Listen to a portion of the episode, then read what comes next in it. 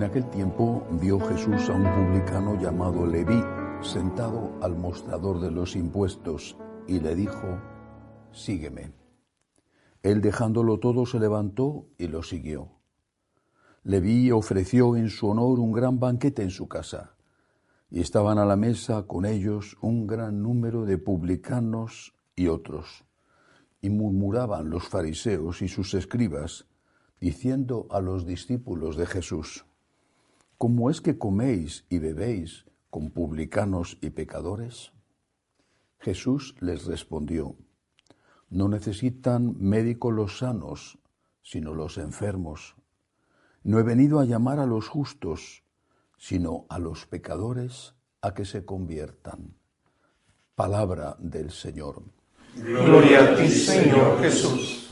Hay al menos dos tipos de pecadores. No me refiero a si los pecados son más grandes o son más pequeños. Evidente, no se puede comparar un, violador con uno que eh, roba para comer en una tienda. Bueno, pero no me refiero a eso. Hay un tipo de pecador que sabe que es pecador y otro tipo de pecador que no sabe que lo es. Incluso habría que añadir un tercer grupo, aquel que quiere que le digan que lo suyo no es pecado. Porque tiene dudas, porque quizá tuvieron una infancia o una formación inicial de verdad buena y católica, pero lo que está haciendo mal le remuerde la conciencia y necesita que alguien le diga esto no está mal, sino que está bien, con la excusa que sea, pues que los que te enseñaron así eran muy anticuados, eran represores, eran de otra iglesia eh, que no es la iglesia posconciliar, lo que sea. Así habría dos tipos de pecadores, el que sabe que es pecador y el que no lo sabe, y un tercer tipo que sabe pero que no quiere saber. Más aún, ante estos tipos de pecadores, hay también distintas situaciones, posiciones, enseñanzas. Hay algunos que dicen, esto no es pecado. Entonces los que quieren escuchar eso están muy contentos y van detrás de ese tipo de sacerdotes, obispos. Les aplauden, les dicen, este es un obispo compasivo, un cura compasivo, este es un cura misericordioso, este es un cura moderno, este es un cura comprensivo, este es un cura estupendo. Bueno. Luego están los que dicen, esto es pecado, pero lo dicen de mala manera. Lo dicen incluso de forma ofensiva, sin, sin faltar incluso los insultos hacia el pecador. Y después están los sacerdotes y obispos que dicen, esto es pecado, tengo que decírtelo, pero no tratan mal a esa persona, no la ofenden, no la humillan, le dan la bienvenida a la iglesia. Por tanto, tres tipos de pecadores y tres tipos de actitud pastoral ante ellos. Hay que decir que todos, menos nuestro Señor y la Santísima Virgen María, todos somos pecadores. No es que hay unos pecadores y otros que no lo son, o unos que son pecadores porque son laicos y los que los pastores, esos no son pecadores, no, todos somos pecadores y todos, por lo tanto, estamos incluidos en estos grupos. ¿Qué tenemos que hacer? Porque no nos fijamos en lo que hizo nuestro Señor, Él tiene que ser nuestro modelo.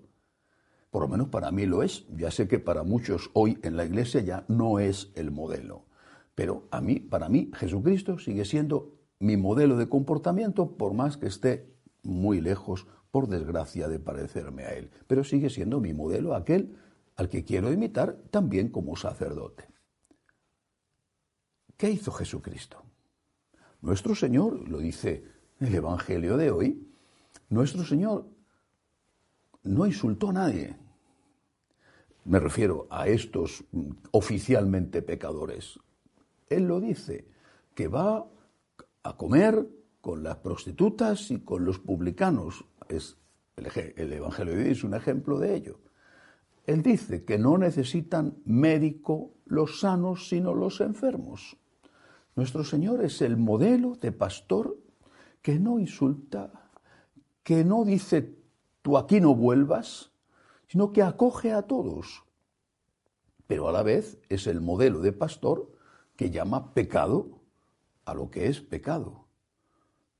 Que no le dice a la adúltera, aquella que le habían arrojado a sus pies porque había sido pillada en flagrante adulterio, iban a matarla apedreada, no le dice a la adúltera, estos no te han condenado, yo tampoco, vete y la próxima vez haz el favor de tener más cuidado porque no voy a estar yo aquí todos los días para evitar que te maten. No dice eso. Le dice a la adúltera, no te han condenado, yo tampoco, vete y no peques más. Es decir, nuestro Señor, el buen pastor, el modelo de todo sacerdote, ya sé que eso no es así hoy en día, pero debería de ser el modelo de todo sacerdote. Bueno, pues el buen pastor no trata mal a nadie, es acogedor con todos, es, como se dice hoy en día, inclusivo, pero al pecado le llama pecado. Y al pecador le invita a la conversión, a que no peque más. Nuestro Señor, el buen pastor, no se fue a comer a casa de Leví, que era un publicano, un ladrón. No se fue a comer a casa de Leví para que Leví le diera una limosna y pudiera seguir robando. Leví no se fue a comer a casa de Leví porque tenía ganas de una magnífica comida. Fue a comer a casa de Leví para demostrarle a Leví que le quería, que le quería siendo un pecador, que te quiere siendo un pecador, pero que porque te quiere, quiere que cambies. ¿De quién es la culpa? Los malos pastores, no me cabe duda. No entro en sus intenciones, que esas las conoce Dios, pero objetivamente son malos pastores aquellos que le dicen al pecador que lo suyo no es pecado. Son muy malos pastores. Lo mismo que es un mal médico el que te dice que estás estupendamente cuando estás enfermo y que te dice no pasa nada cuando cuando cuanto más tiempo pase, más avanzada va a ir la enfermedad. Sería un mal médico y es un mal pastor. Y seguramente se podría poner una demanda contra esas personas porque por su culpa y por su engaño la enfermedad ha avanzado y quizá hasta llegar a ser incurable. Pero si existen estos malos pastores, también existen los que van buscando a esos pastores hasta que encuentran a uno que les dice lo que ellos quieren escuchar. Porque esa es otra realidad. Van de cura en cura, de confesor en confesor, hasta que encuentran a alguien que les dice, haz lo que quieras. Y entonces, como lo ha dicho el señor cura, ah, pero hay otros que no te han dicho eso. Ah, bueno, da igual, pero es que ese me lo ha dicho y ese, oiga, es un sacerdote, es un obispo me lo ha dicho, él sabrá por qué me lo ha dicho. Por lo tanto, sí, es cierto que existen los malos pastores, pero también es cierto que existen las malas ovejas que van buscando a esos malos pastores. Tenemos que ser buenas ovejas del buen pastor. No sentirnos mal cuando el Señor nos dice estás equivocado. Al contrario, agradecerlo. Y agradecer el amor con que nos lo dice, la paciencia con que nos lo dice. Naturalmente que los pastores tenemos que intentar acoger a todos y no tratar mal a nadie. Es esencial, sobre todo en el confesonario. No echar regañinas, no, no, no ofender, sino al contrario, dar la bienvenida. Porque una persona que llega al confesonario, una persona que dice he pecado, es una persona que ya ha recorrido casi todo el camino le faltará después decir los pecados y después cumplir la penitencia, pero ya ha recorrido casi todo el camino. El buen pastor no regañaba a nadie, pero tampoco engañaba a nadie. Y los buenos fieles no buscan que les engañes, aunque buscan y necesitan ser acogidos con misericordia. Que así sea.